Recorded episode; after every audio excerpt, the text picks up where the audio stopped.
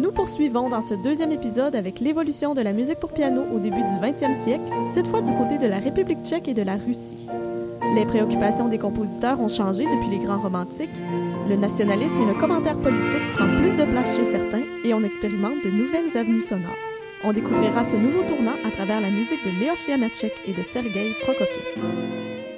Alors, le, temps passe après cette euh, phase de liste et ces paraphrases de concert, et puis euh, le 20e siècle débute, et puis c'est ce qui nous amène vers le prochain compositeur au programme, Léos Janacek. Oui, tout à fait. Janacek, en fait, qui arrive un peu en douceur à la composition, à la gloire, à la reconnaissance aussi, qui a un, un parcours étrangement proche de celui de Dvorak, donc qui vient au monde dans une région assez proche, qui est euh, fils de, musicien. Bon, était fils de boucher, euh, mais il vient quand même au monde dans un petit village. Il commence son apprentissage sur place. C'est à travers l'orgue qu'il va faire ses premières armes. Il va devenir organiste, comme son père l'était aussi. Il va aller à, l'école d'orgue de Prague, entre autres, ce qui est exactement le même chemin qu'avait emprunté Dvorak avant lui. Et il va s'intéresser au folklore. Ça, c'est intéressant parce que on est, euh, on, on, est dans une mouvance nationaliste, de toute évidence. Mais le nationalisme, euh, un peu amateur de, du 19e siècle, où finalement on, on, reprenait un peu vaguement les chansons qu'on connaissait ou quelque chose qui sonnait un peu comme ça, va donner lieu à une vision peut-être un petit peu plus ethnologique, ethnomusicologique pour les compositeurs, parce que tout à coup on va se mettre non seulement à essayer de reprendre des mélodies, mais à essayer d'étudier ce que ces mélodies-là ont sur le plan mélodique, justement, sur le plan rythmique, qui leur donne une espèce de particularité. Donc, qui fait que ça sonne pas comme la musique classique, par exemple. Bon, les compositeurs du 19e avaient un peu tendance à gommer ça. S'il y avait des irrégularités rythmiques, on les gommait, puis on s'arrangeait pour que ça fonctionne avec le reste. Là, ici, on va se retrouver un peu dans, dans une autre façon de faire les choses où on va justement essayer de voir s'il y a des rythmiques, s'il y a des accentuations dans le rythme, s'il y a des tournures mélodiques qui semblent un peu étonnantes pour nos oreilles. Mais justement, c'est ça qu'on va garder parce qu'on veut aller chercher ces couleurs nouvelles-là. On est au 20e siècle, on a un peu besoin de nouveautés. Euh, Bartok est pas très loin devant, donc on, y arrive bientôt. Et Janacek arrive avant, donc c'est un peu euh, l'idée générale. En tant que nationaliste, euh, va vraiment faire un grand travail en tant que compositeur d'opéra. Donc, les opéras en langue tchèque sur des légendes, sur des mythes du coin, où vraiment ses, ses concitoyens vont se reconnaître. C'est très, très important dans sa démarche à lui, c'est très important dans la démarche d'affirmation nationale aussi sur place. Donc, on l'a beaucoup connu pour ça, ce qui fait que sa musique pour piano arrive un peu comme une espèce de, de petit bonus, si on veut, euh, comme un ajout à cette production-là. Quelques œuvres assez souvent jouées, assez souvent entendues malgré tout, qui vont s'imposer au répertoire, dont cette première sonate euh, intitulée 1er octobre 1905 composée dans une sorte d'urgence quand même, en réaction à un événement assez tragique qui s'était produit. Donc on est en 1905, il y a, il y a des manifestations en faveur de l'université de Brno et il y a un ouvrier qui est tué durant la, la répression de ces manifestations-là. Et euh, ça semble avoir déclenché une espèce d'urgence chez Janacek parce qu'il va composer assez rapidement une sonate en quatre mouvements. Puis euh, ensuite, cette sonate-là va être jouée par une, une, pianiste russe, puis il va pas aimer ça. Mais il va décider de détruire toutes les partitions qu'il avait, de, tous les manuscrits qu'il avait de la sonate. Mais en fait, la pianiste en avait recopié deux mouvements. C'est les deux mouvements qu'on a aujourd'hui. Oui, parce que sinon l'œuvre serait, l'œuvre aurait été euh, vraiment perdue. Et justement, cette, cette sonate-là va faire référence euh, aux événements. Il fait référence quand même de façon un peu, euh, un peu lointaine. On n'est pas dans la, la description de l'événement, mais on a un premier mouvement qui s'intitule Pressentiment qui euh, nous présente justement un climat tendu euh, qui se développe, tendu mais pas agressif ou pas violent, sur une espèce de motif mélancolique. Puis là, on va l'entendre, cette recherche-là, justement, où on entend quelque chose qui, rythmiquement, mélodiquement, n'est pas tout à fait habituel. C'est pas de la musique classique comme on l'entend habituellement. Il y a quelque chose d'un peu inusité dans ce motif-là. Donc, pressentiment, on remarque ce côté un peu tendu.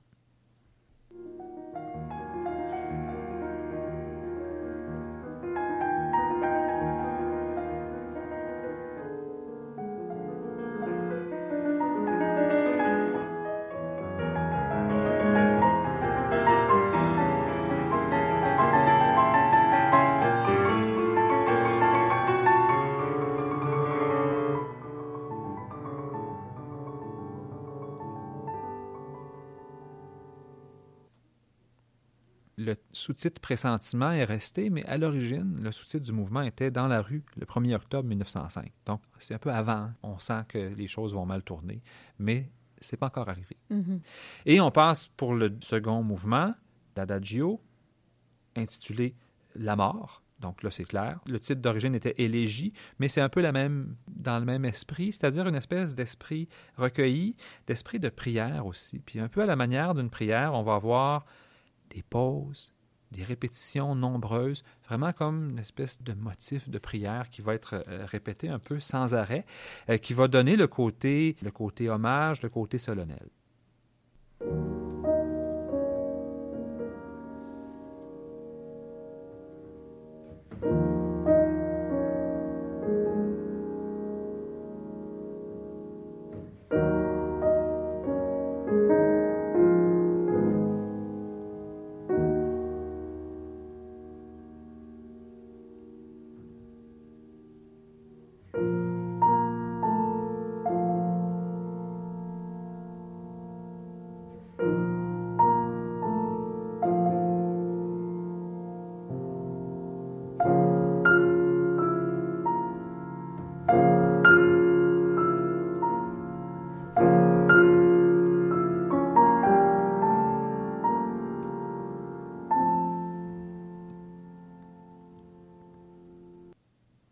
Bien que ce soit complètement différent, euh, personnellement, moi, toutes ces sonorités-là, ça me laisse quand même un peu penser à ce qui se fait dans d'autres pays comme Debussy ou des espèces de recherches sonores complètement différentes. Oui, oui. Les, couleurs d'accords, les modes utilisés, on on est, on n'est plus au même endroit. Là. Ça, c'est assez clair. Il y, a des, il y a toutes sortes de ruptures qui se produisent euh, à ce moment-là, puis qui se produisent un peu partout, Oui. finalement, quand même.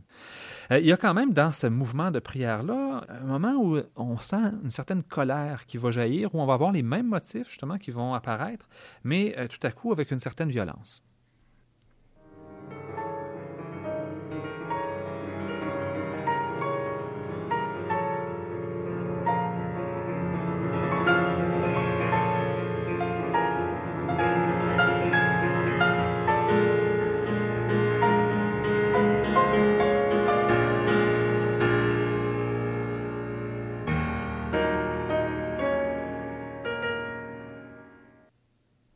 Donc, cette thématique euh, politique nous lance vraiment dans le 20e siècle, en fait, puis dans les événements qui vont suivre, euh, dont le prochain compositeur va passablement pâtir, Sergei Prokofiev. Oui, ben oui, comme son, comme son comparse euh, Shostakovich, hein, c'est un peu les deux euh, personnages qui sont un peu sur le fil de la révolution De russe, qui, qui vont connaître un peu des destins croisés, puis en même temps assez différents. Mais avec euh, les visions fugitives de Prokofiev, on est un peu avant tout ça. Ça, ça va encore plutôt bien, son affaire. Puis même qu'il se permet quand même de mener le trouble un peu, comme on dit, Il présente souvent comme un enfant terrible de la musique russe, qui est un peu en rupture avec tout le monde, qui présente des choses un peu euh, fantaisistes, puis une musique très nouvelle. Donc, on est vraiment chez ce Prokofiev-là à ce moment-là. Donc, on n'est pas encore tout à fait chez le Prokofiev néoclassique. On n'est pas encore, pas tant que ça en tout cas, chez le, virtuose, parce qu'il va faire carrière comme pianiste redoutable et tout ça. Donc, ici, on est un peu ailleurs, on est sur un autre euh, territoire qui va être assez intéressant aller, à aller fouiller. Donc, Prokofiev est né en 1891. Il va entrer assez tôt au conservatoire. Il va y passer un assez long moment, euh, qui a dû être bien long pour tout le monde, parce qu'il était un peu en chicane avec tout le monde. Lui, il trouvait qu'il savait déjà composer. Il, était extrêmement précoce. C'est vraiment quelqu'un d'extrêmement brillant qui, avait déjà composé plein d'œuvres quand il est entré au euh, conservatoire. Puis donc, lui, quand ses professeurs de composition lui donnaient des recommandations ou des conseils, il, il décidait ce qu'il prenait ou ce qu'il prenait pas. Euh, ce qui, évidemment, fonctionnait pas si bien avec ces professeurs-là.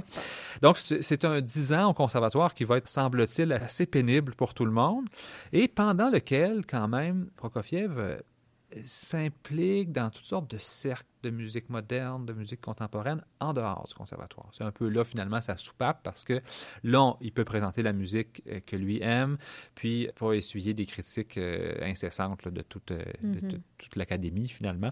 Donc, c'est un peu, c'est un peu comme ça que ça va se passer pour lui. Puis, les visions fugitives correspondent parfaitement à cette idée-là. Vision fugitive, en fait, c'est inspiré par un vers d'un poète symboliste qui s'appelle Constantin Balmont, qui dit Dans chaque vision fugitive, je vois des mondes pleins de jeux changeants et irisés.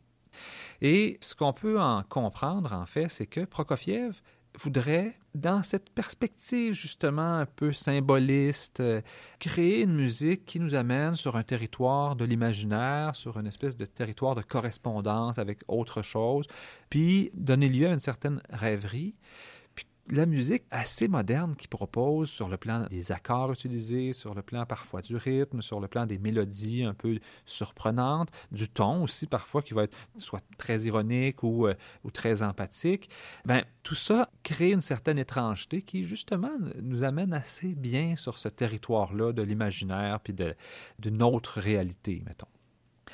C'est 20 pièces 20 pièces très courtes, la plupart durent un peu moins qu'une minute ou à peine plus. Donc, on est vraiment dans des espèces de courtes vignettes où il y a une atmosphère qui est mise de l'avant, puis on déploie quelques idées, un peu comme un croquis, un peu comme une improvisation.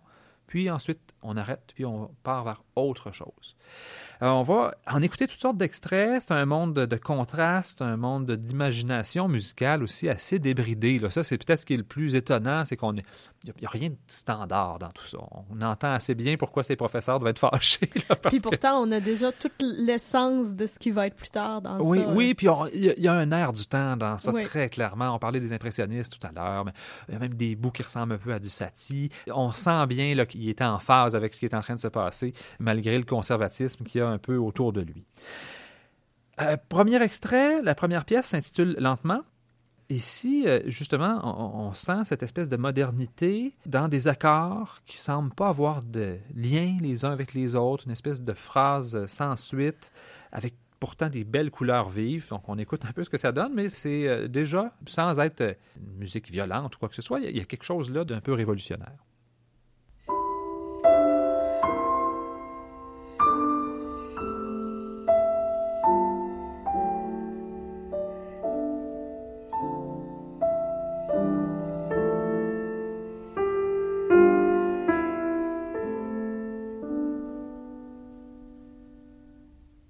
Dirait qu'on a observé un bel objet, puis que c'est déjà terminé. Absolument. C'est pas plus violent, mais c'est un peu étrange. On a l'impression de pas tout à fait comprendre ce qu'on vient d'entendre. J'ai choisi un extrait aussi du second mouvement, Andante, où là, le côté symboliste, le côté euh, onirique, le rêve, l'étrangeté, passe par une musique qui est encore plus surprenante peut-être et qui annonce presque messian à certains égards.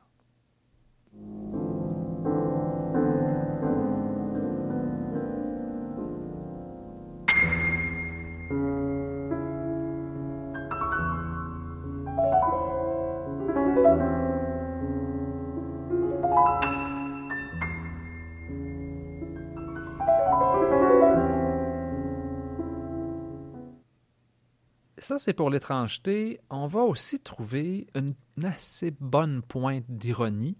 Assez souvent, chez Prokofiev, on va écouter ici euh, euh, le sixième morceau, la sixième des visions, qui s'intitule Avec élégance, où on sent quelque chose de très délicat, mais en même temps probablement cette espèce de pointe d'ironie parce qu'il y a un rythme un peu imprévisible, des dissonances un peu étonnante qui arrive aussi. Donc, le, le côté, justement, euh, élégant est un peu compromis en même temps euh, dans l'écriture elle-même. Donc, on sent qu'il nous met sur une fausse piste, en quelque sorte.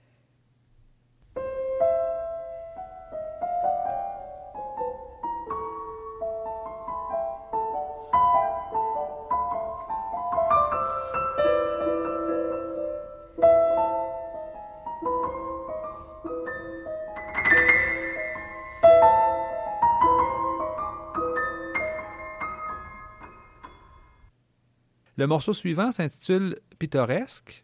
Et tout à coup, on a moins cette ironie peut-être, mais on va avoir euh, une espèce d'accompagnement berçant, régulier, qui va servir de décor à cette espèce de paysage sonore euh, pittoresque, mais avec quelque chose d'éthéré, de flottant, des accords aux teintes un peu transparentes.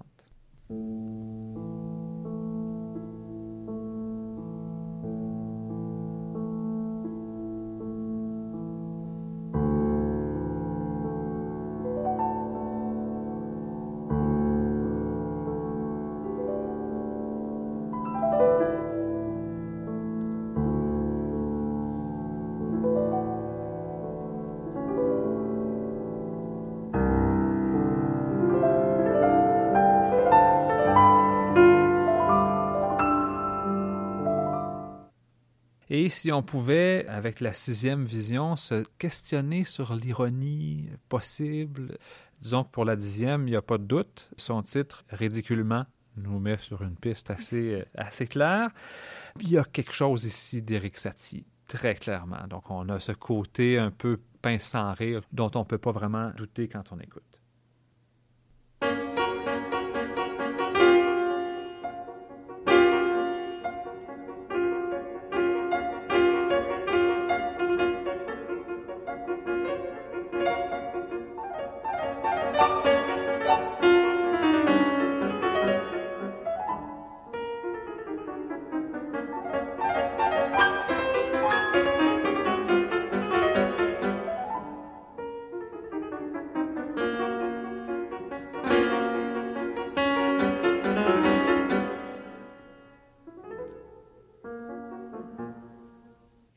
On reste un peu dans un ton semblable avec la onzième vision, avec vivacité.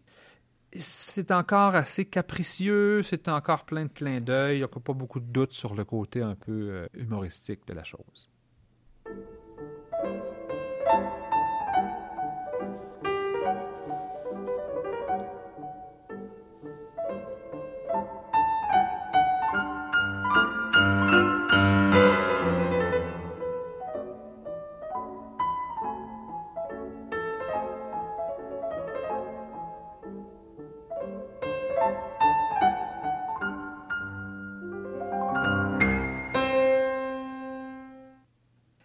Parfois, ça va être plus sauvage, d'une certaine façon.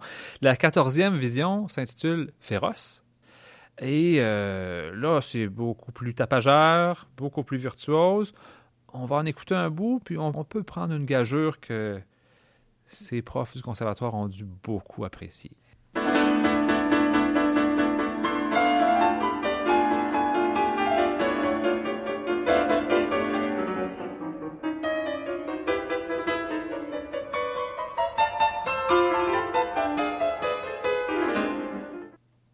Et finalement, la 18e, qui est le dernier extrait qu'on va écouter, qui s'intitule Avec une douce lenteur.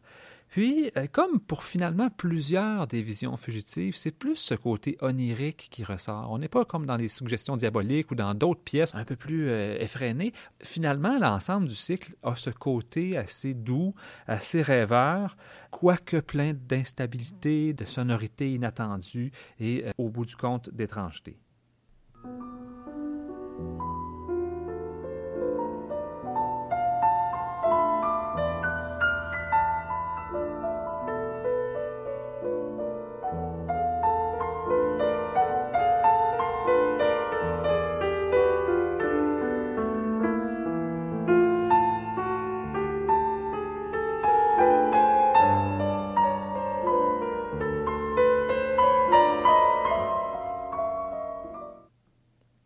Paraphraser euh, Forrest Gump, c'est un peu comme une boîte de chocolat avec des saveurs un peu étonnantes, parfois un peu aigres, mais certainement qui vont nous faire euh, explorer toutes sortes de sensations au fur et à mesure très contrasté, divertissant, en fait. Oh, absolument. Oui, Puis oui, on a déjà tout Prokofiev, le sarcasme, la mélodie, Ouais. le rêve, la violence. Ouais. En condensé. En condensé. en très, très bref. Puis, ça, ça nous amène sur un récital, finalement, où euh, on a une palette de couleurs extrêmement large, des, des ambiances très différentes, des approches pianistiques très différentes, des langages très différents. On va avoir un, un beau voyage devant nous. Alors, c'était les préludes en balade du Club musical de Québec. Merci à Benjamin René, musicologue, et à l'indispensable collaboration de Radio Classique Québec 92,7. Pour suivre nos futurs épisodes, vous pouvez vous référer à la zone audio du site internet du Club musical ou vous abonner à nos balados-diffusions sur iTunes, Google Play ou votre plateforme préférée. Ici Marie Fortin, je vous donne rendez-vous le 10 mars au Palais Montcalm pour un après-midi de grand piano tout en contraste avec Benjamin Grosvenor. À la prochaine!